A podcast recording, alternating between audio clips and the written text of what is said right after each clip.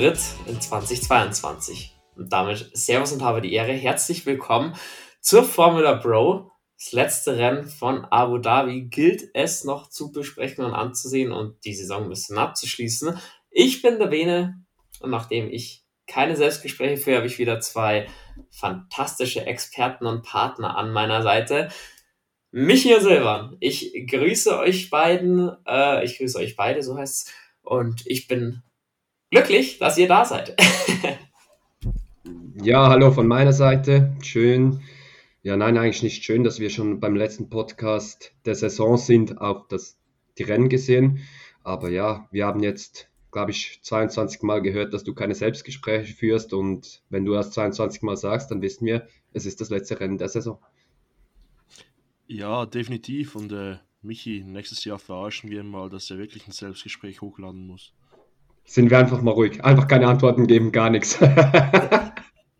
Da gehen Grüße raus an Jules, ähm, der heute leider wieder abstinent ist. Bin gespannt, ob wir den jemals nochmal hier hören. Aber gut, ähm, ich bin optimistisch, dass er irgendwann wieder zurückkommt. Zurückkehren wird zu irgendeiner Folge. Ähm, ich sag immer, eine, ne, ne Podcast-Folge, ähm, wo nur einer spricht, äh, wird nicht hochgeladen. Von daher keine Chance, Jungs.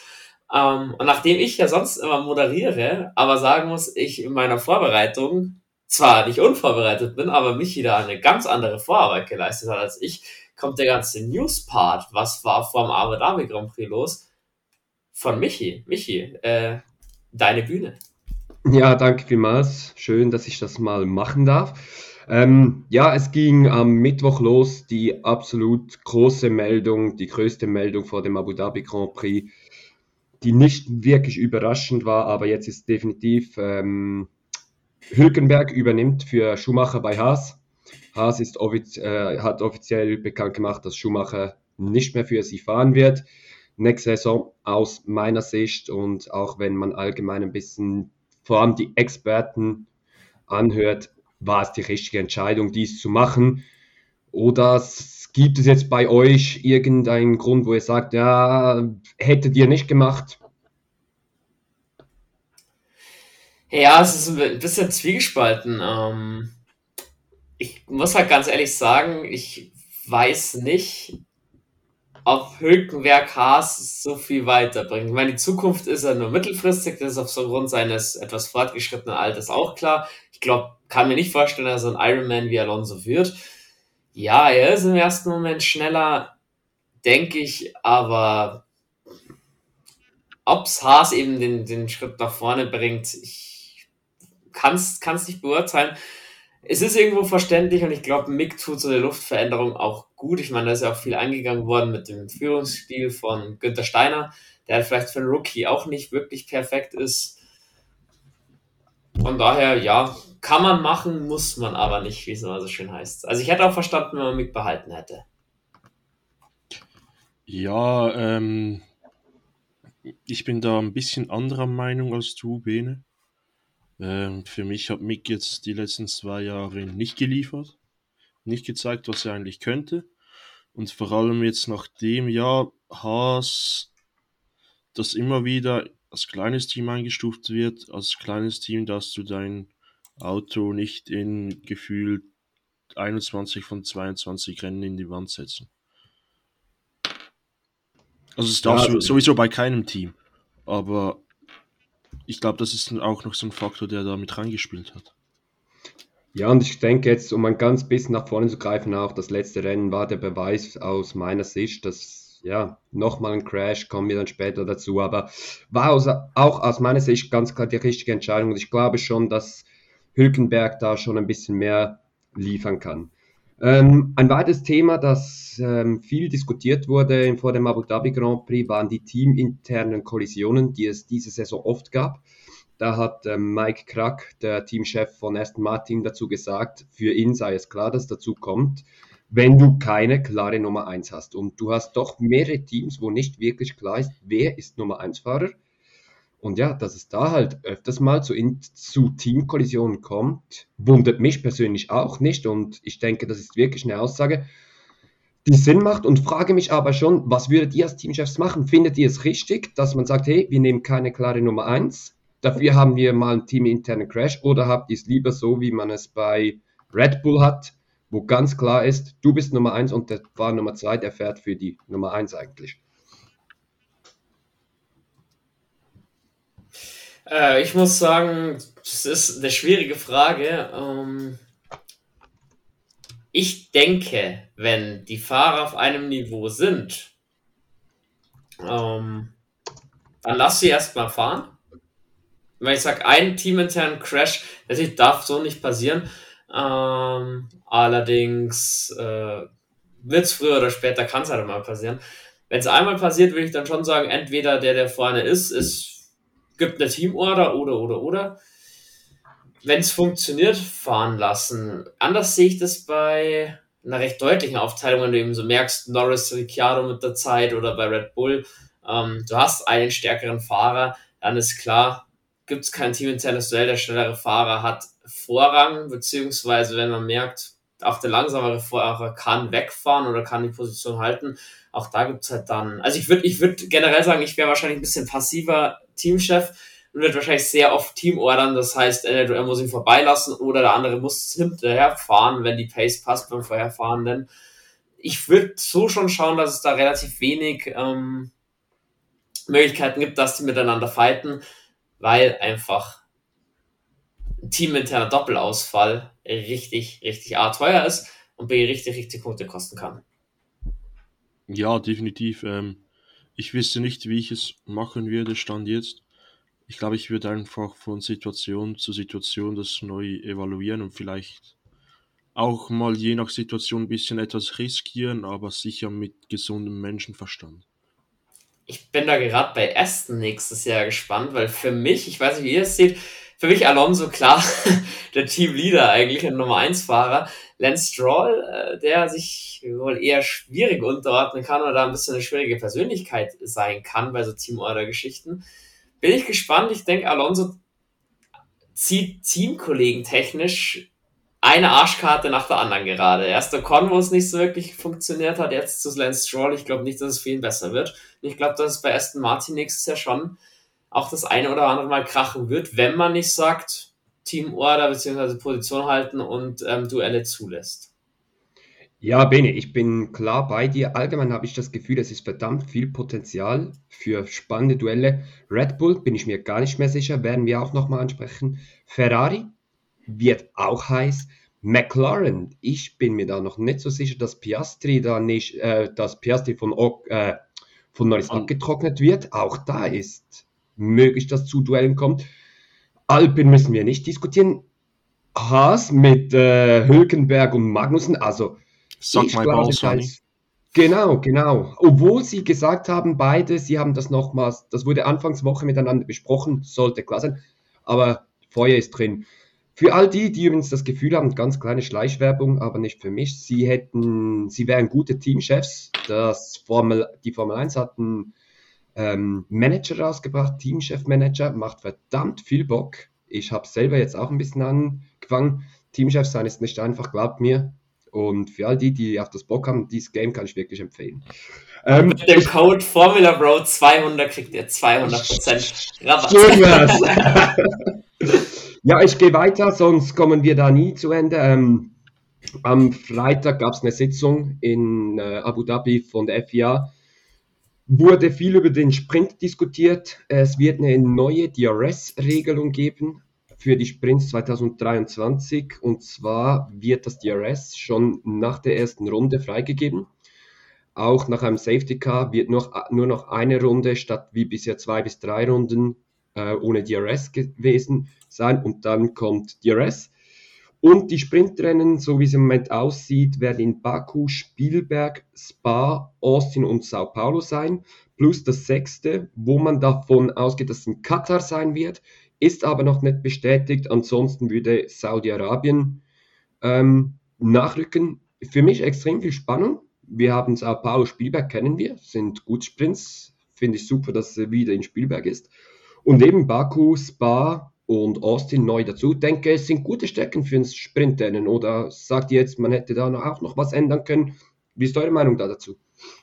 Also meiner Meinung nach sind da eigentlich die sechs Strecken ausgewählt wurden, wo es für mich am meisten Sinn macht, ein Sprintrennen zu machen.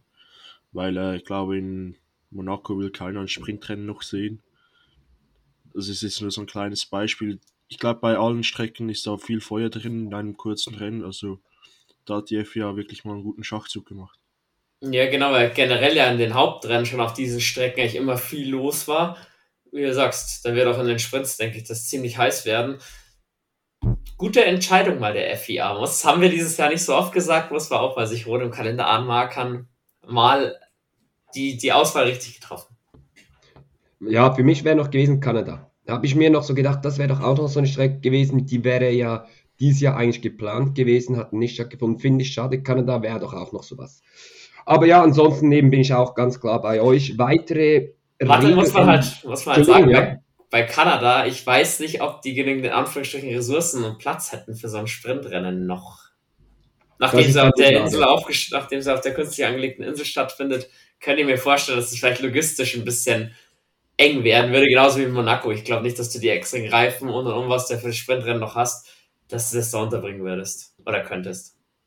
Ja, ja, es ist möglich, eben, wer weiß, vielleicht werden wir es dann 2024 erfahren, wenn es dann vielleicht dann trotzdem heißt, in Kanada. Ähm, die Formel 1 hat, will härtere Strafen für Motorwechsel machen. Finde ich absolut richtig. Eben bis jetzt ist es so, man wechselt, man bekommt 40 Strafplätze und was, ja, man schaut einfach zu hinterst. Da ist aus, hatten viele aus strategischen Gründen Teams, denen das völlig egal ist.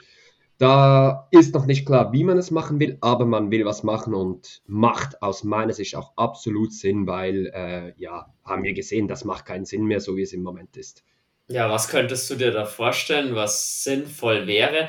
Weil selbst wenn du sagst, du musst zweimal von hinten starten, wenn du sowas machst, das, das interessiert doch Red Bull, Ferrari, Mercedes auch nicht.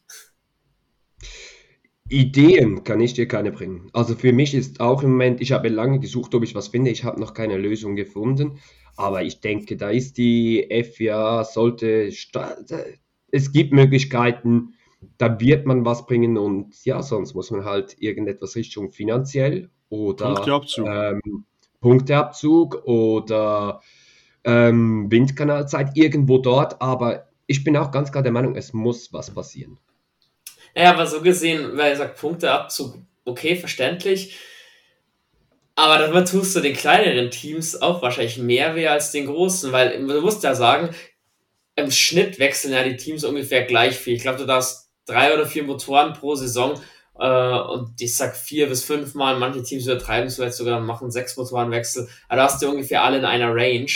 Und dann, wenn ich, sag ich mal, Red Bull 15 Punkte klaust und Haas 15 Punkte klaust, äh, wirst du Haas auf jeden Fall sehr viel mehr damit wehtun, nur weil die einmal wechseln müssen als Red Bull. So viel zu der Sache, aber denke ich, das, das glaube ich, wird dauern, bis man sich da auf eine, eine gescheite Lösung irgendwie verständigen kann in der Formel 1. Ja, das wird schon so sein. Ähm, weiter wurde besprochen, dass man eine ähm, Regenverkleidung für die Reifen, wurde, haben wir doch angesprochen noch in Suzuka. Dass die hören unseren Podcast. Das Was? haben wir in ja? Suzuka, sie hören unseren Podcast. Wer weiß, vielleicht hat da jemand reingehört, der jetzt auf die Idee kam. Ja, dann muss man eben was machen. Das wird jetzt getestet und sollte ähm, da will, will man was machen gegen die Gischt. Und auch ganz klar, es soll keine Fix-Installation sein, sondern eine Installation, die man vor dem Rennen oder bei einer Red Flag installieren kann. Geil. So, auch da super, super Idee. Ja, das letzte, was ich noch habe, ist ähm, den Perez-Vorfall mit Monaco. Der hat ja auch ein bisschen ähm, Wellen geschlagen für alle, die es noch nicht wissen, hört unseren letzten Podcast, ähm, hat man sich entschieden von FIA-Seite wie auch die anderen Teams, dass man da keinen Protest mehr machen will, ist zu lange her. Aus meiner Sicht auch absolut klar. Und ja, wenn es so war, war es scheiße von Perez. Und ja, da gibt es für mich nicht mehr viel zu sagen. Und ja, damit bin ich eigentlich mal mit den Informationen vor dem Weekend durch und würde gerne wieder zurück zu dir geben, Bene. Wunderbar, dann starten wir doch ins Wochenende rein. Ähm, die freien Trainings, muss ich sagen, waren für mich eher ausgeglichen. Also gerade Ferrari und Red Bull immer wieder ein bisschen Wechsel drin gehabt. Im Qualifying per se, muss ich sagen, die ganz große Überraschung war jetzt im Qualifying nicht dabei, oder wie seht ihr das? Habt euch irgendwer positiv oder negativ überrascht im Qualifying?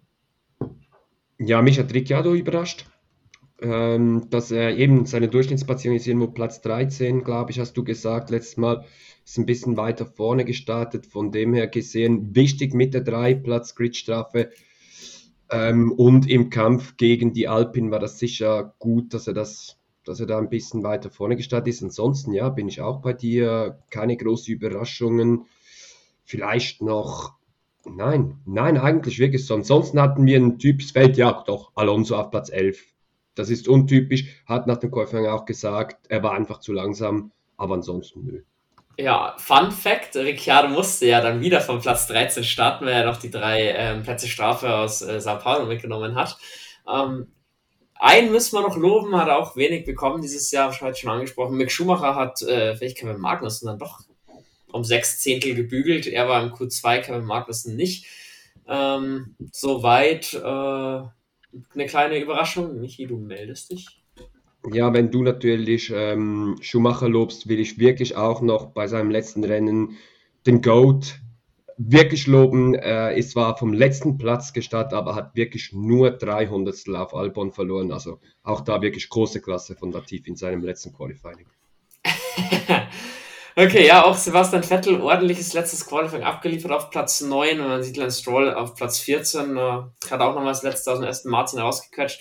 Sonst, ähm, was mich ein bisschen überrascht hat, ich sag, die Teams pärchenweise zusammengeblieben, Verstappen vor Perez, äh, Leclerc vor Sainz, Hamilton vor Russell, dahinter immer der Best of the Rest, Lando Norris vor Ocon, Vettel und Ricciardo, das waren die Top 10. Für sauber hat man schon gemerkt, das Wochenende wird kein Zuckerschlecken, um den Platz in der Konstrukteurswertung zu äh, verteidigen. Su auf 15, Bottas auf 18. Ich denke, bei Sauber ist man jetzt dann auch froh, dass die Saison vorbei ist, oder? Ja, vor allem die große Enttäuschung finde ich, dass man eigentlich davon ausging, nach dem Brasilien-GP hat man mit Platz 6, 7 geliebäugelt. Man hatte wirklich das Gefühl, sie waren im zweiten Sektor in Brasilien so schnell, dass sie in Abu Dhabi eine Chance haben und die hatten sie ganz klar nicht. Also das war eine große Enttäuschung für das äh, Team aus Hinwil. Ja, große Enttäuschung muss auch für Pierre Gasly gewesen sein. Auch der wird froh sein, dass die Saison rum ist.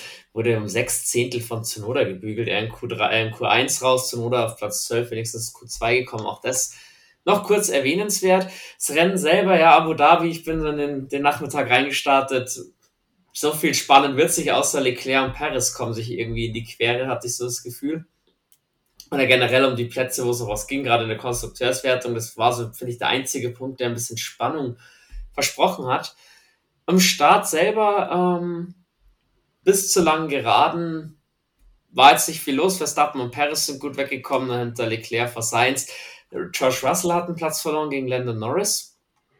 Und dann kommt, ähm, sage mal, die Lieblingskurve von Lewis Hamilton nach der langen Gerade.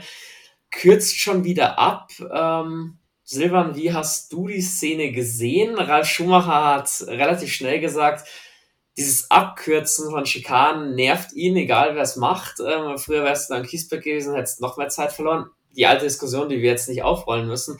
Aber auch da, wenn ich weiß, die Schikane in Abu Dhabi, die wird abgekürzt, muss ich da nicht mehr Poller irgendwie investieren, dass er mehr Zeit verliert oder eine extra Route legen, dass die Schikane wieder außen rumfahren muss, um Zeit zu verlieren. Weil so ja, es war eng, aber wenn Hamilton ein bisschen vom Gas geht, dann kommen die auch zu zweit durch die Kurve. Wie siehst du die ganze Thematik? Ähm, wenn man es isoliert betrachtet, gebe ich dir absolut recht, dass man in dieser Kurve mehr Polar oder sonst irgendeinen Ausweg suchen muss, dass man da nicht gerade drüber wetten kann. Aber wenn man jetzt die Situation anschaut, was will Hamilton machen? Er wird dann nach außen gedrängt, er hat keinen Platz, er muss dort rüber. Er hat kurz noch gedacht, ja, er kann mit seinem Auto noch bei 110 Meter, 110 Meter Hürdenlauf mitmachen. Und äh, ja, es ist doch so gut, scheiße für Hamilton. Ob der Unterboden noch ganz war, glaube ich nicht. ja, in diesem Moment, ja, wäre dort ein Kiesbett, wäre es noch bitterer für Lewis, aber klar, es ist Start und alles, aber da kann man schon mal die FIA auch über eine Verwarnung nachdenken, weil Hamilton geht da sicher nicht freiwillig auf die Bremse. Ja, ganz klar. Und wenn dort ein Kiesbett ist, dann landet Hamilton dort drin und Sainz bekommt eine Strafe. Weil man dann ganz klar sagt, Sainz hat ihn dort rausgedrückt, er konnte nichts mehr machen. Und also ganz klar, da ist für mich auch ganz klar, das war von beiden Seiten Hamilton. Wenn Kiesbett dort ist, dann zieht Hamilton wahrscheinlich noch eher zurück. Wenn eins dort ist und es passiert, bekommt Sainz eine Strafe. Also ja. Aber ich gehe mit Ralf Schumacher einig, dass das Abkürzen nervt. Da gibt es Ja, absolut eben. recht. Ja, allgemein eben, wenn man mal geschaut hat, wie oft jetzt dort an diesem Wochenende abgekürzt wird, da muss man sich schon überlegen. Auf der anderen Seite, es haben ja immer alle ihre Plätze wieder zurückgegeben. Also es war ja nie so, dass dann ein Fahrer einfach weit gefahren wäre. Von dem her gesehen, ja, halb so wild. Wenn nicht auf Anordnung der Rennleitung. Ähm, in Runde 5 hat die Rennleitung entschieden, dass Hamilton, nachdem er vor Sainz dann wieder aus der Schikane rauskam, ähm, sich einen unerlaubten Vorteil verschafft hat, hat die Position zurückgeben müssen. Hamilton ist ein alter Fuchs, wissen wir, hat Sainz vorbeigelassen, hat ihn eigentlich im nächsten Zug dann gleich wieder überholt. Ähm, auch das muss ich sagen, ist ganz fair ist seine Geschichten, weiß ich auch nicht, aber gut, er hat, glaube ich, das Nötigste getan. Alles kannst du auch nicht mehr reglementieren mittlerweile und, glaube ich, wollen wir auch nicht, dass alles reglementiert wird. Ähm, Also ganz fair, ja. Er hat ihn vorbeigelassen, hat das ziemlich geschickt gemacht. Ich glaube, so viel Spielraum muss man den Fahrern noch lassen, sonst äh, fahren wir wirklich nur noch Arsch an Arsch äh, hinterher. Ja, und Ja, eben gerade da ja das Überholmanöver wirklich, also eben da in Sainz rausgedrückt hat, sehe ich es jetzt auch nie und nimmer so. Ich hätte es jetzt anders gesehen, wenn er sich verbremst hätte, geradeaus dort drüben wäre und dann so vorne geblieben war, aber dass Sainz ihn so rausdrückt und ihm keinen Millimeter Platz gibt, Ja, weil, weil halt Sainz auch ein bisschen spät schon gebremst hat. Sei es drum. Ähm, auf jeden Fall Sainz und auch George Russell, der mittlerweile Lando Norris überholt hatte, die blieben dran an Hamilton. Und dann hat Hamilton so ab Runde 10 Probleme bekommen. Ähm, Silvan hat schon angesprochen, 110 Meter Hürdenlauf kann der Mercedes anscheinend auch ganz gut. Ähm, wurde gemunkelt, defekter Unterboden, hat auf jeden Fall die Position gegen Sainz und gegen Norris, äh, gegen Norris, gegen Russell verloren. Hat auch ziemlich geschimpft, dass mit dem Auto was nicht stimmt. Es hat zuerst auf dem Motor ein bisschen gedacht, hat dann generell gesagt, am Auto stimmt was nicht. Was für mich dann verwunderlich war im Fall von Hamilton, nach dem ersten Wechsel von ihm waren die Probleme ein bisschen weniger. Ich konnte jetzt nicht entdecken, dass Mercedes beim Boxenstopp irgendwie Teile abgerissen hätte vom Unterboden, dass das wieder besser flüssiger läuft. Keine Ahnung, was da war. Von Mercedes kam dazu leider auch keine Stellungnahme. Von daher können wir nur spekulieren. Ähm, Boxenstops, ja. Also spekulieren, das ist jetzt nur eine Annahme von mir, mit den ganzen elektronischen, mikroelektronischen und elektrischen Teilen in dem Auto, dass wenn halt, dass die Ingenieure auch zuerst gucken mussten, was war das Problem und ihm dann den Mode durchgegeben habt, äh, was jetzt am besten ist, weil schon alleine solche vermeintlich kleinere Schläge können da einem ICU oder so schon recht zusetzen. Also von dem her denke ich schon, dass das einfach eine gewisse Zeit gebraucht hat, bis man die richtigen Einstellungen wieder gefunden hat. Oder er hat einfach die Reifen über, also hat es fest gepusht in den ersten Runden. Kann natürlich auch sein, dass er einfach die Reifen schlichtweg zu fest rangenommen hat und das mit dem zu tun hat. Würde mich auch überhaupt nicht wundern. Mich schon. Lewis Hamilton als Reifenflüsterer, der pushen kann und die Reifen schon, das, das würde mich jetzt extrem wundern, wenn das wirklich, wenn er so arg abfällt im Vergleich zu den anderen. Schwer zu sagen. Jo, dann haken wir da wieder ein. Die ersten Boxenstops in Runde 15 ging es los. Das ganze Mittelfeld hat mehr oder minder ähm, diese äh, Boxenstopp-Phase eröffnet. Ähm, ziemlich schnell Red Bull gefolgt mit Sergio Perez in Runde 16. Nach und nach haben dann alle nachgezogen. McLaren an der Stelle wieder zu loben, mit Landon Norris Stop von 2,3 Sekunden, den schnellstes Wochenendes. Generell McLaren dieses Jahr recht weit vorne mit dabei bei den Boxenstops. Bei Russell war es eher ein Desaster. 5,5 Sekunden Standzeit plus Unsafe Release gegen Landon Norris dann auch noch. Ähm, hat eine 5 Sekunden Zeitstrafe dafür bekommen, die er dementsprechend im zweiten Stop dann absitzen musste. Ich fand es ganz interessant in der Phase ab Runde 10 rum, wusste man ja nicht, wird es ein Ein-Stop, wird es ein Zwei-Stop. Ähm, haben auch selbst die Ingenieure ein bisschen abgewartet, auf wie sehr werden die Reifen ähm, rangenommen und so weiter und so fort. Bei Aston Martin hat man sich bei Sebastian Vettel für eine Ein-Stop entschieden. Bei Charles Leclerc hat man auch ziemlich lange gewartet. Was man macht, den hat man Runde 22 reingeholt, das ist einer der letzten im Führungsfeld. Sebastian Vettel erst in Runde 26. Vettel selber die letzten drei Runden vor seinem Stop ziemlich geschimpft, dass halt viel geschnupft wird von unter anderem Landon Norris auch, der sich die Position zurückgeholt hat oder auch Esteban Ocon. Da die Frage an euch, war es zu riskant von Aston Martin, in Anführungsstrichen was anderes zu machen von der Punkteposition aus? Oder hat man sich das auch selbst ein bisschen ähm, ja, das Leben schwer gemacht, weil man an Esteban Ocon im ersten Stint ewig nicht vorbeigekommen ist und dann ja auch noch unter Bedrängnis von Fernando Alonso gekommen ist. Also für mich ganz klar, bei Vettel hat man versagt, da wäre mehr drin gelegen. Dass man es versucht, man muss versuchen, weil es war ja ganz klar, Alfa Romeo hat ihre ganze Strategie auf Ersten ausgelegt. Die haben so viel gemacht, dass sie einfach die ersten aufhalten konnten und sie mussten das probieren. Aus meiner Sicht war jetzt das wirklich ein großen Fehler, den man gemacht hat bei äh, Sebastian Vettel. Den hätte man reinholen müssen. Definitiv bin ich halt auch der Meinung, dass man da was anderes zu machen, rentiert sich für mich immer, sag ich mal, ab Platz 12, da man dann sagt, wird eh schwierig in die Punkte zu fahren. Aber wenn ich schon um Platz 8 gekämpft habe und weiß, äh, der Alpine war definitiv äh, in Reichweite oder sogar auch Landon Norris hätte in, in Reichweite sein können für Aston Martin, habe ich nicht ganz verstanden, dass man da so verbissen an seinem Plan A festgehalten hat. Die werden es besser wissen oder auch nicht. Auf jeden Fall kuriose Szene. Habt ihr es gesehen, Vettel bei der Ausfahrt? Auf einmal fängt es zum Rauchen an und ganz hektisch wird auf dem Lenkrad rumgegriffen. Michi, kann es sein, dass der sein Pit-Limiter, dass der beim Stop rausgegangen ist oder so? Also ich habe das Gefühl, weil ich habe das noch nie gesehen. Bei der Boxeneinfahrt normal, da sieht man oftmals blockierende Reifen. So, aber bei der Boxenauffahrt, ich habe das Gefühl, dass der den Pit-Limiter rausgenommen hat. Auf der anderen Seite muss ich sagen, es hat ja keine Strafe gegeben, gar nichts. Das heißt, er war nie zu schnell unterwegs.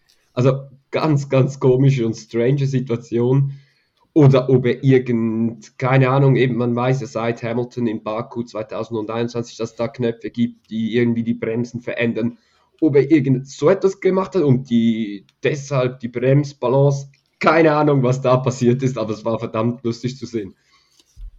Die Reaktionszeit von Sebastian auf jeden Fall heftiger, aber vielleicht merkst du das auch, dass die Drehzahl irgendwie anders kommt äh, oder der Schlupf, wenn du den Pitlimiter nicht, Pitlimiter nicht drin hast, auf jeden Fall, wie du sagst so mhm. gut reagiert, dass es keine Strafe gab. Ähm, das war dann so ein bisschen Mitte des Rennens schon. Bisschen abwarten natürlich, wie wir schon gesagt haben, vieles leider in Abu Dhabi dieses Jahr wieder nicht passiert. Ähm, viel gelaufen ist dann auch schlussendlich für Fernando Alonso nicht in seinem Abschiedsrennen für Alpine. Er konnte ein bisschen Sebastian Vettel unter Druck bringen in der ersten, in der ersten Sequenz und fällt dann raus. Ähm, Ausfallgrund Wasserleck. Ähm, für mich war Alonso dann schon in den After-Interviews nach dem Rennen, also gefühlt hätte, hätte er noch seine erste Martin-Klopfer anziehen müssen. Der war ja sowas von erleichtert und froh, dass diese Saison vorbei ist. Und bei Alpine muss ich echt sagen, mein lieber Scholli, was habt ihr denn da für ein Plastikauto gebaut dieses Jahr? Unfassbar, was die für eine Defektserie hatten. Kleiner Spoiler, da kommen wir natürlich auch in unserer Jahresrückblickfolge nochmal drauf zu sprechen. Ja, ganz klar. So Alonso hat es auch offen gesagt. Er hat, er ist froh, dass es vorbei ist. Ich verstehe das auch, dass er das so sagt. Und ja, für das sie aber ein Plastikout gebaut haben, waren sie trotzdem verdammt stark. Ja, definitiv. Also, wenn man jetzt mal die Konstrukt, ich habe es heute so mit dem Reden, Konstrukteurswertung ansieht, Tut mir leid an alle Zuhörer. Sie sind am Schluss vor McLaren. Das war eigentlich schon vor dem letzten Rennen so gut wie klar. Ähm, ob jetzt da diese 60, 60 oder 80 Punkte mehr wären, spielt im Endeffekt auch keine Rolle. Aber dass es als Fahrer frustrierend ist, immer wieder auszuscheiden, ohne dass man selbst Schuld hat, verstehe ich schon. Und äh, der McLaren ist ein bisschen standhafter als der Alpine, jetzt zumindest diese Saison. Wer weiß, äh, vielleicht sieht Fernando Alonso das auch so an, dass sein Motor immer wieder beschädigt ist. Ja, das wird sich, wird sich auf jeden Fall auch zeigen, wie dann Alonso mit Aston Martin am Ende abschneiden wird, wie zufrieden er sein wird, auch was der Aston Martin leisten kann.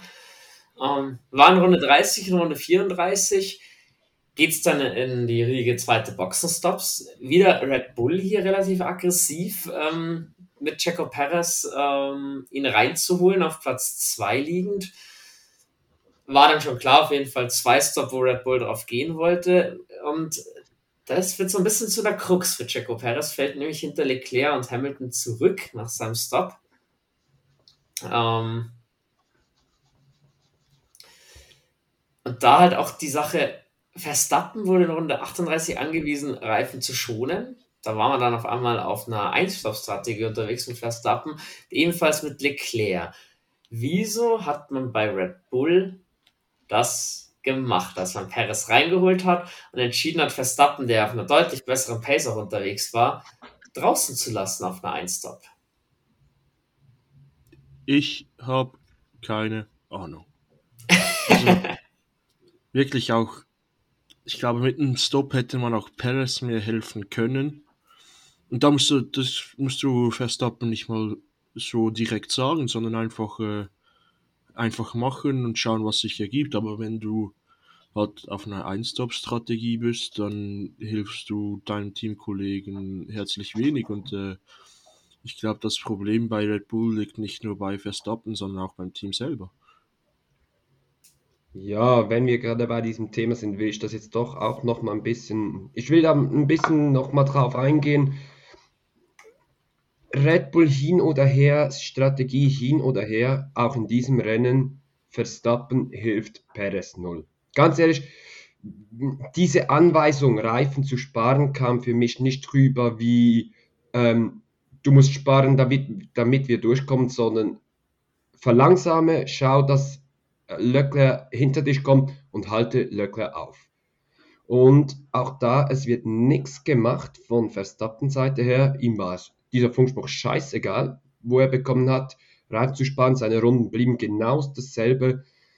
Und für mich ist das wirklich, wir sind da langsam an einem Punkt, wo ich wirklich sagen muss, Verstappen ist ein unglaublicher Egoist. Und ich glaube nicht, dass er mit dieser Strategie, wo er jetzt gemacht hat, sich selbst einen Gefallen getan hat. Ich glaube, das wird noch ganz, ganz übel auf ihn zurückkommen. Also auch wenn ich jetzt ein Mechaniker oder so von Red Bull wäre, würde ich glaube, wenn Verstappen etwas will, würde ich es machen, aber auch nicht mehr, weil äh, er schaut ja auch nicht, auch nur für sich und nicht auf das Team. Ich glaube, so wie man es in den Wald schreit, kommt es auch zurück irgendwann mal. Definitiv. Und dass seine Aktion von Brasilien Folge getragen haben, hat man an den Fan-Reaktionen in Abu Dhabi ja vor allem gemerkt. Die ja, nehmen ihm das auch immer noch sehr, sehr übel, in meinen Augen auch zurecht. Und wie, wie er sagt, also das, was versucht bei Red Bull, ist ja in Ordnung, aber ich will Verstappen mal auch sagen, war Plan A oder wir switchen auf Plan B, ihm nicht mal sagen, warum. Weil ich glaube schon, dass mit Verstappen A hätte ein Checo Perez ein bisschen mitziehen können und B hätten die Leclerc in meinen Augen leicht nochmal eingeholt nach dem zweiten Stop. Für Ferrari gab es keine andere Möglichkeit in meinen Augen. Ähm, du lagst hinter Perez, du hattest auch nicht zwingend die Pace, ihn einzuholen, wenn du gestoppt wärst. Da war es klar, die müssen draußen bleiben, die müssen genau das Gegenteil machen, was Red Bull macht. Deswegen für mich so erstaunlich, dass du Paris gleich als ersten reinholst und gleich daraufhin sagst, wir fahren zwei Stop, als erstes Team den zweiten Stop zu begehen. Kann ich nicht ganz nachvollziehen, sage ich euch ganz ehrlich. Beim Paris Reifen war noch nicht so am Arsch, dass man hätte sagen müssen, wir müssen ihn jetzt reinholen, weil es geht nichts mehr. Für mich da ein bisschen zu aggressiv gewesen oder sich der Sache zu sicher gewesen. Ja, definitiv. Ähm, ich glaube, als erstes reingehen ist nie die optimale Lösung oder höchst selten. Und gerade auch, es gibt so ein paar Skills von Fahren, die man einfach hervorheben muss. Und ich glaube, das hat Red Bull bei Jaco Perez komplett verpasst, wenn man, ich glaube, es war Portimao letztes Jahr, als er irgendwie 50 Runden alte Mediums oder so hatte. Der weiß schon, wie man mit dem Reifen umgehen kann. Und äh, da hätte man sich einfach Ferrari anpassen können, weil von mir aus gesehen der Vorsprung für ein Undercut war zu groß in meinen Augen. Also mach einfach das gleiche, was Ferrari macht und du fährst in P2 in der Fahrerwertung, wenn jetzt nicht noch ein Latifi oder so kommt, äh, sicher nach Hause.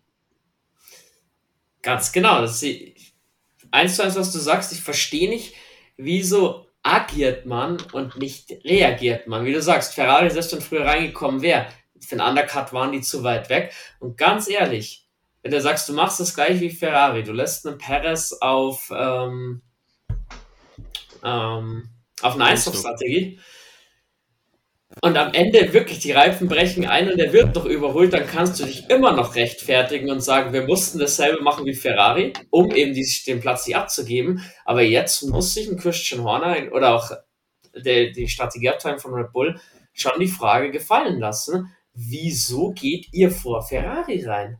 Also ohne sie Not. haben jetzt, ja, ohne Not, sie haben jetzt den einzigen Weg genommen, wo sie sich wirklich als Deppen darstellen können.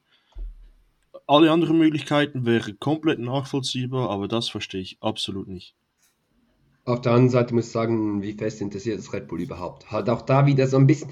Diese Frage bleibt bei mir immer, wie fest interessiert das Red Bull eigentlich wirklich? Ob jetzt Perez Zweiter oder Dritter wird, interessiert Red Bull persönlich gar nichts. Konstrukteur haben wir gewonnen, Weltmeister sind wir. Probieren wir was, machen ein bisschen.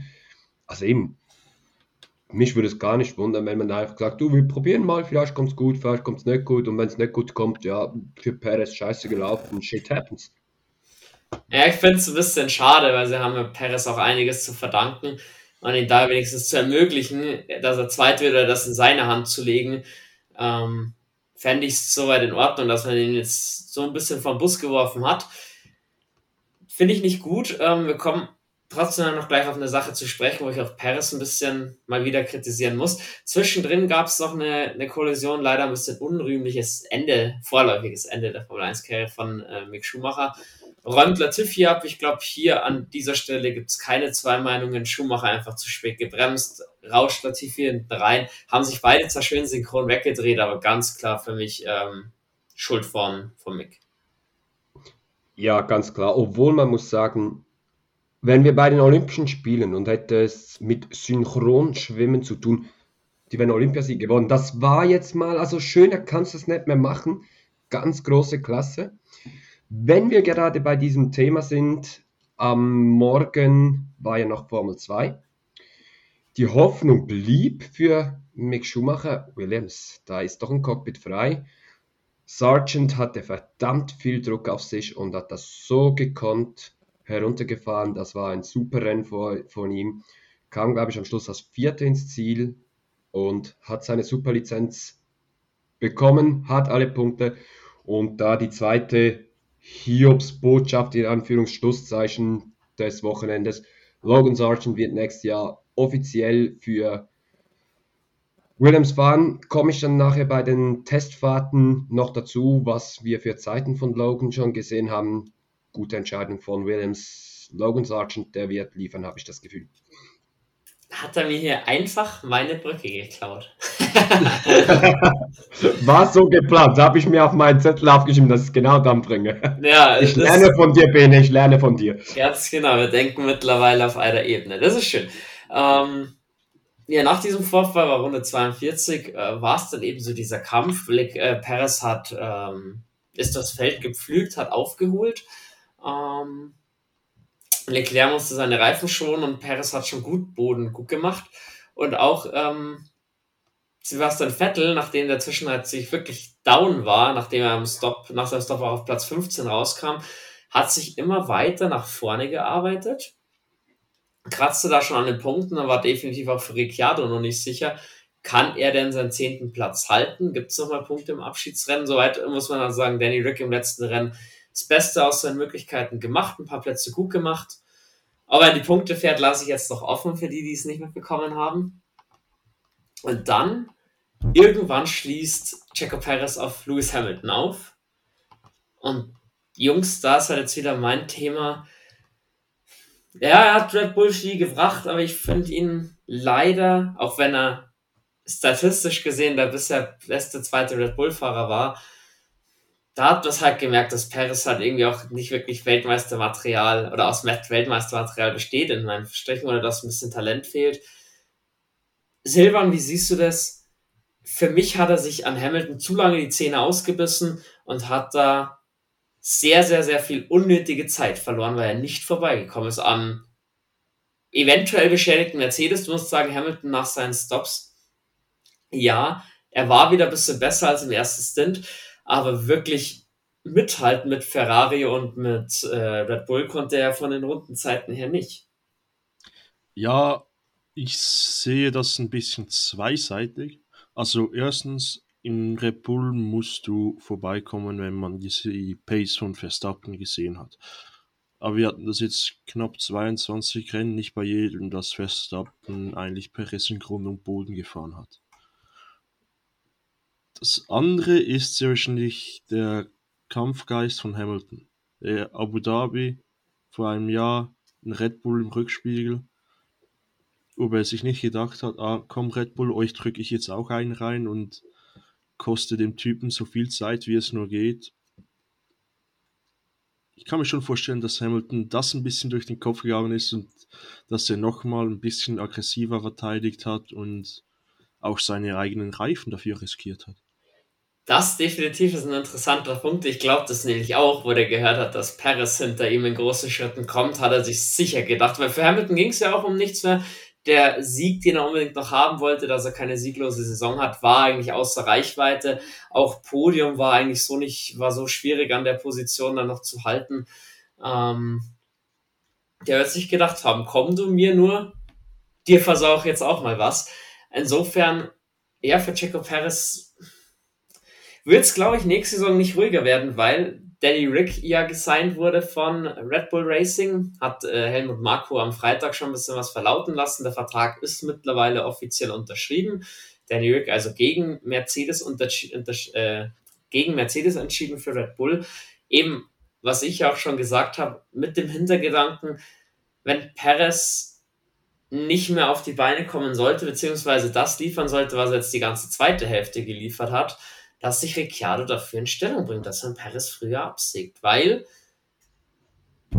denke auch für Red Bull ist es im Interesse, wenn der zweite Fahrer so viel wie möglich rausholt. Und natürlich, wenn sie Meister und Vizemeister werden, stehen sie ja dann doch nochmal besser da, weshalb ich wiederholt den Stop vorher nicht verstehen konnte. Was haltet ihr von meiner Theorie? Was haltet ihr von Ricciardos Signing als Testfahrer? Bitte eure Bühne. Also ich stelle jetzt auch eine kleine These auf, aber nehmt die nicht zu ernst. Ich sage, in den beiden Red Bull wird in Bahrain 2023 Max Verstappen und Daniel Ricciardo sitzen. Also ja, jetzt das als deine These aufzustellen, ist ein bisschen sehr vage. Ähm, ja, es wurde dieses Wochenende auf sehr vielen Plattformen darüber diskutiert, auch die Kommentatoren haben darüber diskutiert. Das ist nicht einfach so mal eine These, wo irgendwie bei den Haaren herbeigezogen ist. Es, man geht davon aus, dass Max Verstappen, also man weiß, Verstappen hat ein Mitspracherecht bei seinem Teamkollegen. Und ja, er, Verstappen weiß, er hat Scheiße gebaut mit seinem Teamkollegen. Er hat Perez so richtig wütend gemacht. Perez hat wahrscheinlich aktuell wirklich richtig keinen Bock. Ja, es würde mich nicht wundern, wenn Verstappen sagt, ich will Perez nicht als Teamkollege, weil ich bin mir 100% sicher, Perez wird nächstes Jahr Verstappen nicht unterstützen. Dann sagt er, ja, ich habe noch eine Saison, aber nächstes Jahr gehen so viele Verträge, die dann die, äh, nächstes Jahr verlängert werden müssen. Da findet Perez schon ein neues Cockpit. Also deine, deine These, Silvan, die unterschreibe ich auch und es würde mich überhaupt nicht wundern. Oh, das ist krass, das sowas zu hören. Ähm, bin ich gespannt. Mich zu der Aussage, dass nächstes Jahr so viele äh, Cockpits frei werden, da muss ich dir allerdings widersprechen. Ich habe jetzt im Kopf gehabt, bevor vor der Silly Season waren es Ricciardo und Gasly, wo nach 23 der Vertrag ausgelaufen ist. Sonst wurden jetzt eigentlich viele Zweijahresverträge geschlossen. Also bei den Top-Teams. Eigentlich nur, wenn Hamilton sagt, er hört auf und da der Hamilton auch verlauten lassen, ja, fühlt sich noch fit und möchte weiter. Der hat bis 24 Vertrag wie Leclerc. Hat bis 24, okay. Deswegen, ja. also wenn, sollte Perez nach 23 oder sogar schon in 23 ersetzt werden, schaut es für 24 nicht gut aus, weil die meisten Verträge nicht noch für die Saison 24 gültig sind. Und dann erst, sage ich mal, City Season 24, die wird interessant fürs Jahr 25 dann. Aber ich glaube, nächstes Jahr wird die Season eigentlich relativ wenig los sein. Auf der anderen Seite muss man halt auch wirklich sagen, also ich weiß es nicht, ich kann mir auch nicht vorstellen, dass jemand von euch weiß. Ähm, wie muss wir ein Formel-1-Fahrer sein, wenn du weißt, du fährst halt wirklich nur für Verstappen oder für deinen Teamkollegen, nehmen wir es mal so. Bottas hatte mit der Zeit auch wirklich keinen Bock mehr. Äh, für mich hat daneben die Frage, wann kommt der Punkt, wo du sagst, eigentlich kotzt es mich an, in dieses Auto zu sitzen, zu fahren für nichts. Und ich denke jetzt gerade geldtechnisch ist das Perez ziemlich scheißegal. Jetzt kommt aber meine These, ein Valtteri Bottas hätte dem zweiten Mercedes-Cockpit sauber immer vorgezogen, weil ja, du spielst eindeutig nur die zweite Geige, aber du kannst trotzdem ein, zwei, drei Siege im Jahr mitnehmen, du kannst Podeste sammeln und und und. Und das ist dir gleich als Fahrer, am Ende willst du ja irgendwie als Fahrer erfolgreich sein. Und wenn du die Möglichkeit hast, aufs Podest zu fahren, anstatt jedes Mal, also ein Podest ist für dich ein anderer Erfolg, denke ich auf jeden Fall, als einen Punkt zu holen oder zwei. Deswegen kann ich mir nicht vorstellen, dass Paris am Ende so abgenervt ist von dem Team, dass er sagt, nee, sucht euch einen anderen Deppen. Der wird zuerst immer schauen, dass er bei Red Bull bleiben kann. Meine Meinung, und wie gesagt, ich glaube auch bei Bottas, den, wenn Mercedes genommen hätte für 22, dann wäre er auch geblieben kann ich mir vorstellen, dass es eventuell so ist, aber auf der anderen Seite gerade die These mit den Punkten. Was, wie groß ist die Freude, wenn du dann mit einem Alfa Romeo oder so mal auf Platz 6 fährst? Ein verdammt gutes Ergebnis. Ist das wirklich weniger wert als ein Podestplatz mit dem Mercedes, wo du trotzdem wieder drei Runden vor Schluss, was heißt, Valtteri, it's James, please let Lewis through. Und das war's. Also, keine Ahnung, ist dir der zweite Platz dann wirklich mehr wert als ein sechster Platz in einem Alpha, wo das ganze Team jubelt, alle haben Riesenfreude und bei Mercedes, ja, gut gemacht, Valtteri, schön Platz hergegeben, du bist Zweiter, aber das ist nichts Neues. Oder dass man das jetzt ein bisschen in eine andere Sportart verknüpft, wärst du lieber ein Spieler bei PSG, der nur auf der Bank sitzt oder sogar auf der Tribüne oder lieber der Starspieler bei 1860 München. Und du hast, da, du hast da 90 Minuten Spielzeit, bist vor allem der Star und äh, du hast auch, ich glaube, das macht dir mehr Bock, wenn du spielst, als wenn du nur da bist, dass du da bist, aber sonst gefühlt nichts zu sagen hast höre ich da etwa äh, 1860 München-Bashing raus, oder wie? Nein, Spaß beiseite. Ich glaube tatsächlich, es ist ein bisschen eine Einstellungssache auch. Also ich könnte mir durchaus vorstellen, weil Checo Perez, muss man ja sagen, der hatte ja diese Momente. Force India und so weiter und so fort, wo er sagt, mit einem Mittelfeldteam oder mit einem Hinterbänkler Erfolg zu feiern. Vielleicht sagt er auch einfach, ich will jetzt was für mich machen, will meine persönliche Statistik einfach noch, noch, noch mal aufwerten und ich meine, Champagner-Schwitzen auf dem Podium ist auch geil. Ob du jetzt das zum 18. Mal machst und dann deinen Teamkollegen vorbeilassen musstest. Natürlich ist doch jeder Fahrer ein bisschen anders gestrickt. Die Sache Geld. Bin mir auch ziemlich sicher, dass Bottas mehr Kohle bekommen hat bei Mercedes als zweiter Fahrer als jetzt bei, bei Sauber. Und das spielt Spiel mit rein. Ich natürlich, wenn du mich jetzt fragst, ähm, würde ich lieber bei 1860 München spielen, als bei PSG auf der Bank zu sitzen. Wenn ich allerdings schon zehn Jahre bei 1860 München gespielt habe als Stammspieler und krieg dann das Angebot, dass ich sage, ich setze mich bei denen auf die Bank und gewinne einen Titel nach dem anderen, dann mache ich das vielleicht nach zehn Jahren auch noch, ich dann sage, ja gut, ich hab, muss nicht mehr so viel spielen oder die Motivation ist auch nicht mehr ganz so groß. Siehe einen Stefan Ortega, der bei Arminia Bielefeld ähm, Vereinsikone war und jetzt bei Man City auf der Bank sitzt und irgendeinen englischen Pokal, den kein Mensch interessiert, den darf er spielen. Ich kann auch das nachvollziehen. Oder ein Hans-Jörg Butt, der ewig lang Edelreservist dann bei den Bayern noch war, oder Tom Starke. Die haben mit Hoffenheim gekämpft oder mit Leverkusen und da ihre kleinen Erfolge gefeiert. Die wollten halt auch jetzt noch ein paar Titel feiern. Also gibt es halt beides. Ohne dass wir uns jetzt in der Sache hier groß verrennen möchten. Deswegen letzter Punkt äh, zur, zu der Thematik. Ich will das Thema so wirklich schön schließen. Wir machen was ab. Wenn wir in Spielberg die Gelegenheit haben, mit jemandem zu sprechen, das ist eine Frage, die wir versuchen irgendwie zu beantworten. Was ist einem Fahrer mehr wert? Ein fünfter, sechster, siebter Platz in einem kleinen Team oder als zweiter Fahrer auf dem Podest zu stehen und ein bisschen Champagner rumzuspritzen? Um gleich hier auch noch einzuhaken für unsere Offseason. Vielleicht kriegen wir ja die Möglichkeit, einen ehemaligen Fahrer zu befragen. Lasst euch da mal überraschen. Ich werde auf jeden Fall die Frage, müssen wir uns merken. Ähm, die bestellen wir dann auf jeden Fall. So, Checo Perez dann irgendwann, nachdem er ein bisschen Zeit verloren hat an Hamilton, vorbeigegangen, hat immer noch große Schritte auf ähm, Leclerc zugemacht. Ähm, bei Red Bull war man so, letzte Runde kriegst du deine Chance. Bei Ferrari hat man Leclerc natürlich gesagt, der kommt nie, aber du wirst es schaffen. Da war ich sehr gespannt, welche, welche Vorhersage dann eher eintreffen wird. Lewis Hamilton, um da noch einzugreifen oder das abzuschließen, der war am Ende sicher auch froh, dass die Saison rum ist. Am Ende Getriebeschaden scheidet aus. Mercedes bringt mal nicht beide Autos ins Ziel, was ja auch sehr selten war. Und es ist die erste sieglose Saison eines Lewis Hamilton. Was das bedeutet für nächstes Jahr, wage ich nur zu erahnen. Ich denke, der wird sowas von motiviert sein. Ich bin sicher, er will auch endlich den achten Titel. Ähm, aber das, ich denke, Hamilton nächstes Jahr, der ist angriffslustig und auch die Aussage, er will eigentlich noch länger weitermachen als nur ein Jahr, zeigt schon, da kommt so ein zweiter Alonso, habe ich das Gefühl.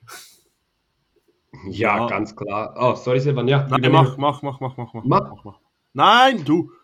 Du also, bist Hamilton-Fan. Ähm, Hamilton, der ist top motiviert, sowieso jetzt noch, er ist von Russell geschlagen worden, mag er gar nicht.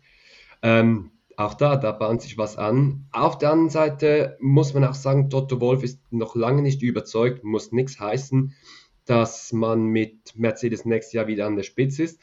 Auf der anderen Seite, was ich sehr interessant fand, es wurde jetzt von mehreren Teams gesagt, Red Bull wird extrem unter der Zeit leiden, die ihnen im Windkanal fehlt. Wenn das wirklich so ist, dann nehme ich dann meine Aussage wegen dem Cap Penalty und dann, dass man ihnen da ähm, die Zeit im Windkanal wegnimmt. Wenn das wirklich so eine Auswirkung hat, dann bin ich sehr, sehr gespannt, was nächstes Jahr so passiert.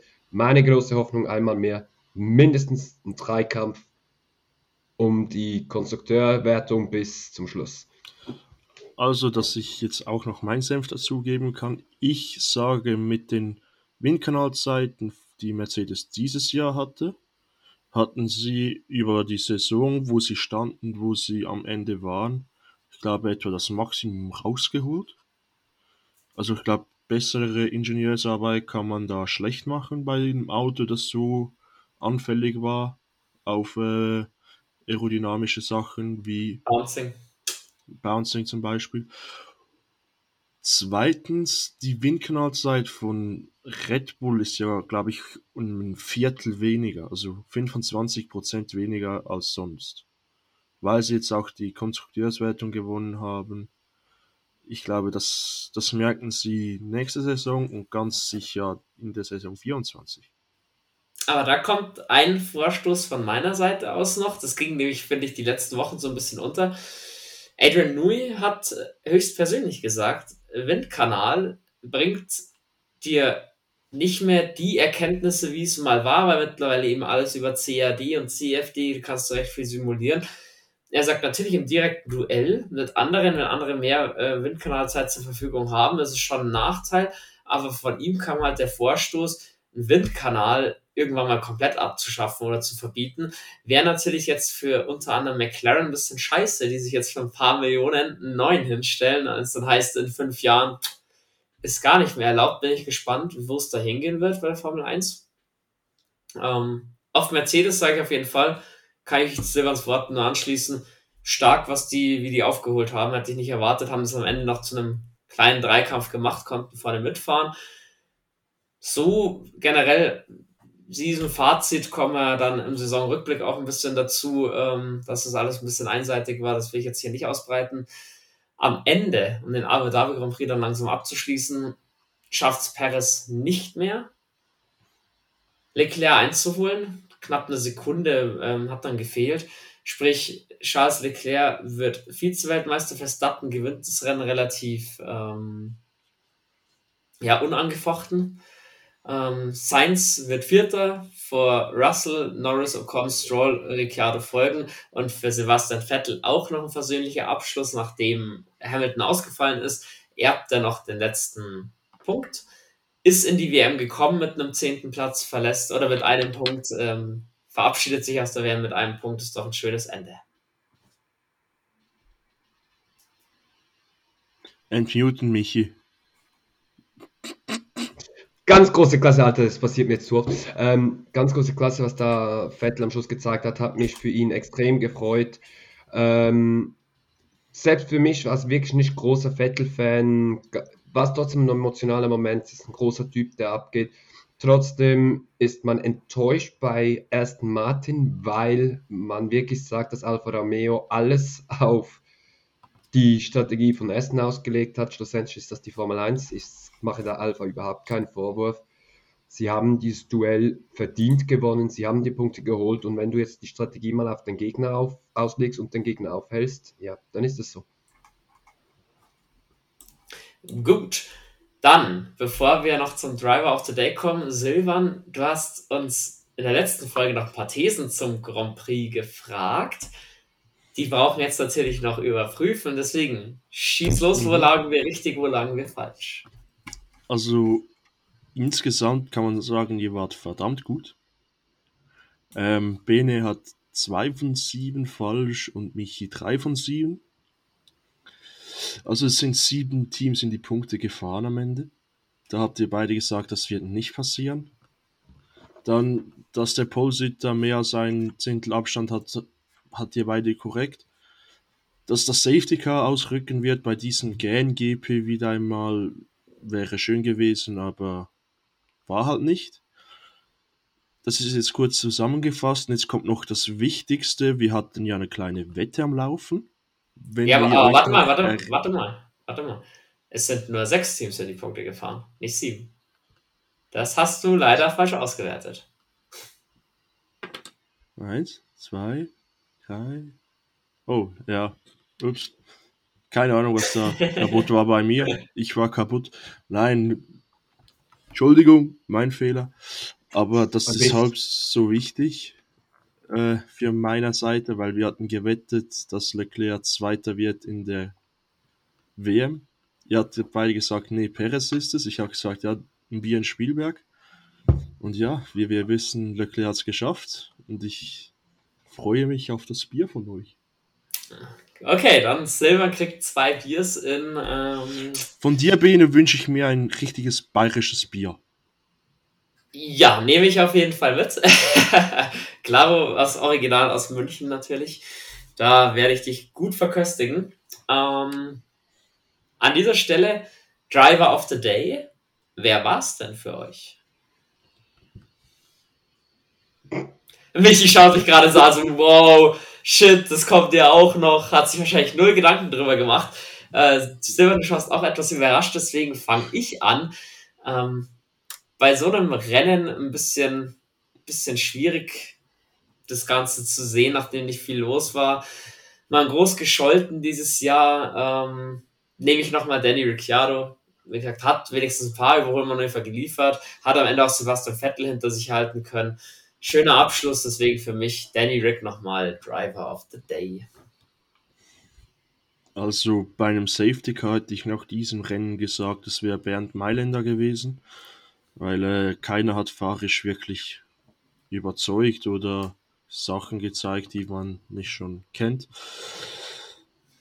Am Ende des Tages würde ich auf einen alten Bekannten setzen, der jetzt zurücktritt, so als Hommage an seine Karriere nochmals Sebastian Vettel auf Platz 10 mit dem Aston Martin. Muss man auch zuerst hinkommen, auch wenn Stroll schneller war.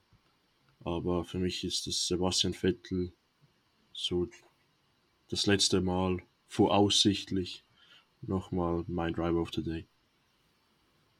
Und ich nehme Lando Norris.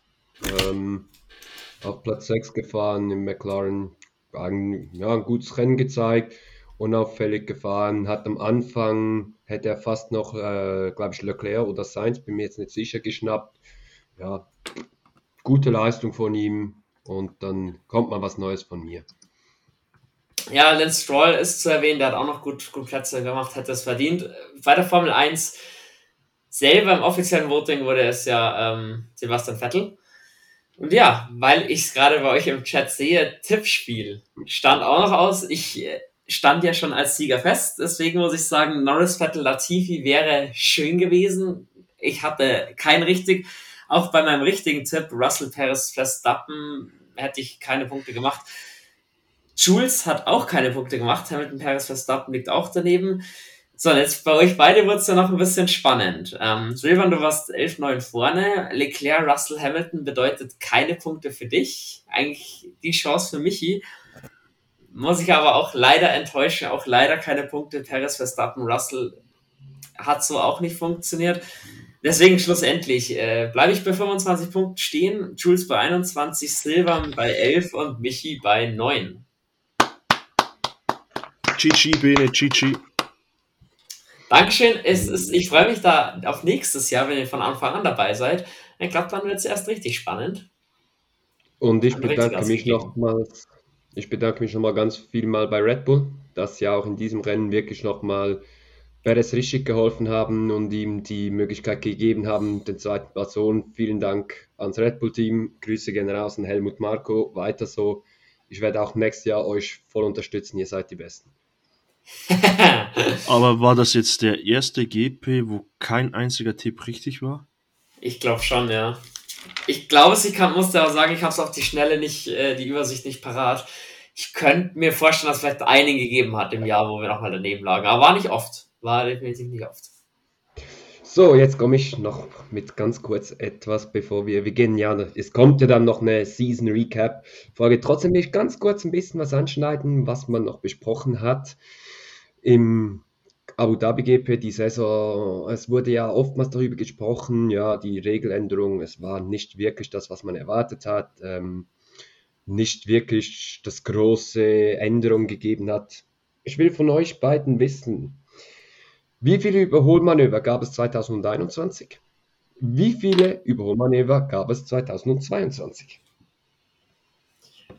Boah, Alter, ich kann, kann das überhaupt nicht schätzen. Ich denke mal, Überholmanöver so 20 im pro Rennen für 400. Also ich sag 2021 gab's 418 und 2022 gab's 436.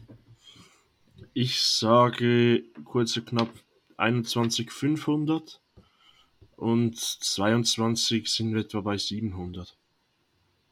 Silbern gar nicht so schlecht, weil es ist wirklich so, wir hatten 2021 599, 599 Überholmanöver, wir hatten 2022 785 Überholmanöver.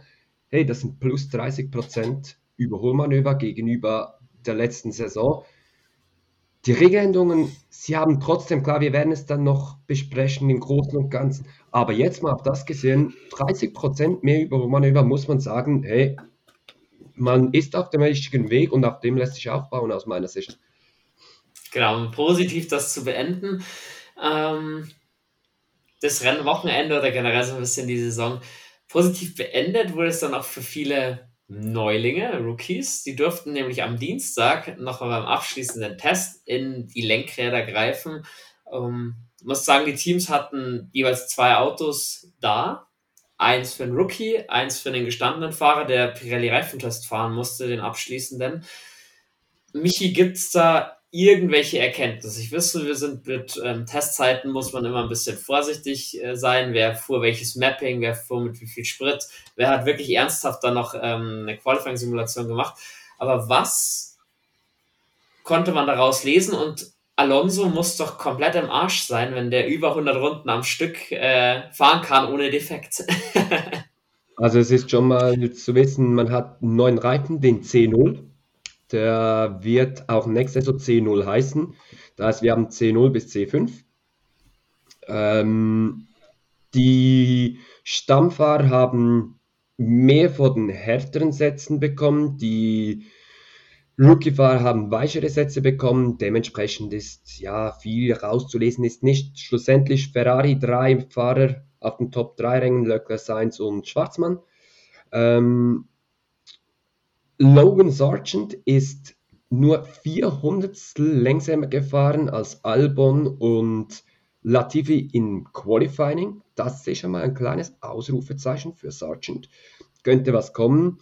Magnussen sehr zufrieden, hatte zwar einen Defekt, aber hatte Freude. Es war eine Angewöhnung, aber hat ihm sehr Spaß gemacht.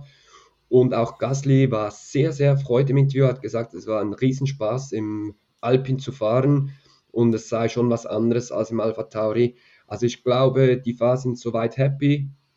Viel können wir darüber nicht sagen, was noch kommt. Was ich noch sagen will, ist, ähm, was noch dazu kommt, Verstappen wird auch nächste Saison mit der Nummer 1 fahren. Und was ich gelesen habe, das wusste ich wirklich nicht, es gibt keine Tests mehr in Barcelona. Wir ja. haben nächste Saison nur die Bahrain-Tests, habe ich jetzt diese Woche gelesen, wusste ich nicht.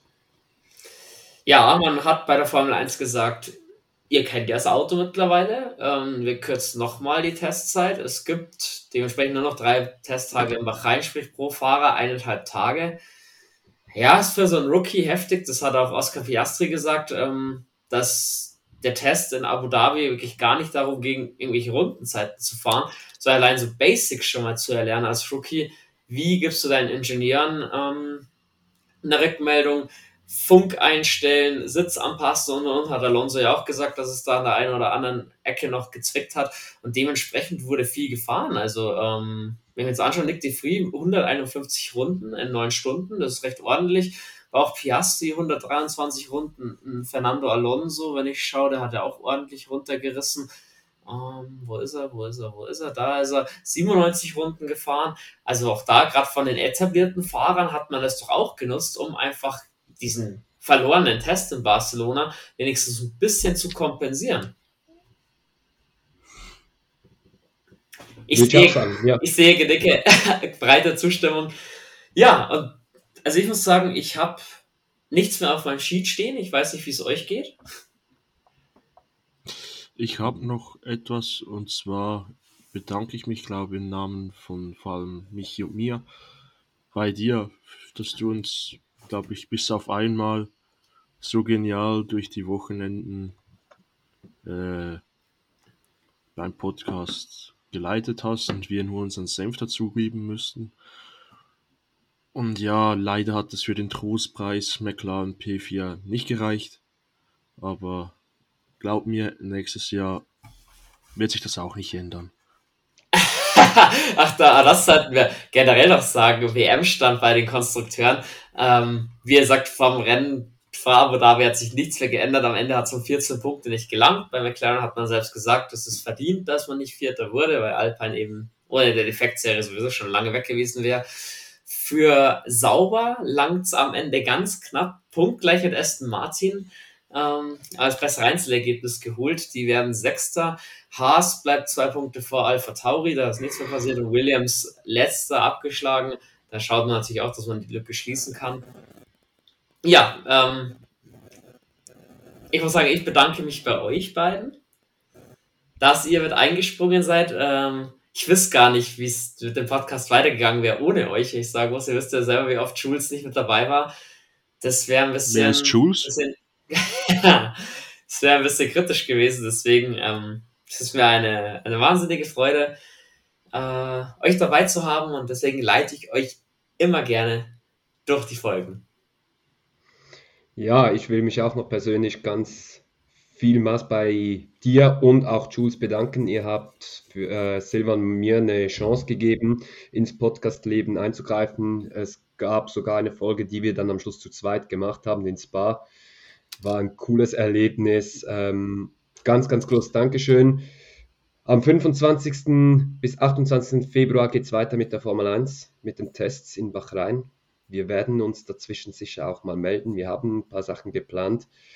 Und ja, ganz, ganz großes Dankeschön an dich, auch an dich, Silvan, für die ab und zu mal coolen Diskussionen, die wir gehabt haben.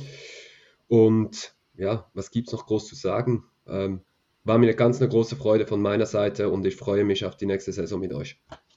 Ja, wie du sagst, nicht uh, see you next year, sondern wir, also sehen tun wir euch ja sowieso nicht, aber wir, ihr könnt uns hören, wir kommen auf jeden Fall nochmal zurück. Es gibt unser Rookie ist jetzt vorbei, auch wir werden ein bisschen analysieren, ein bisschen die Stellschrauben drehen und ein bisschen anpassen und kommen dann in nochmal verbessertem Gewand zurück aus unserer Offseason. Soweit, Jungs, vielen Dank für heute. Hat wieder massiv Spaß gemacht. Ich freue mich auch auf eine Offseason mit euch, wo wir uns ein bisschen hören werden und noch sehen werden. Und soweit beende ich die Folge standesgemäß mit den Worten Let's Race, habe die Ehre.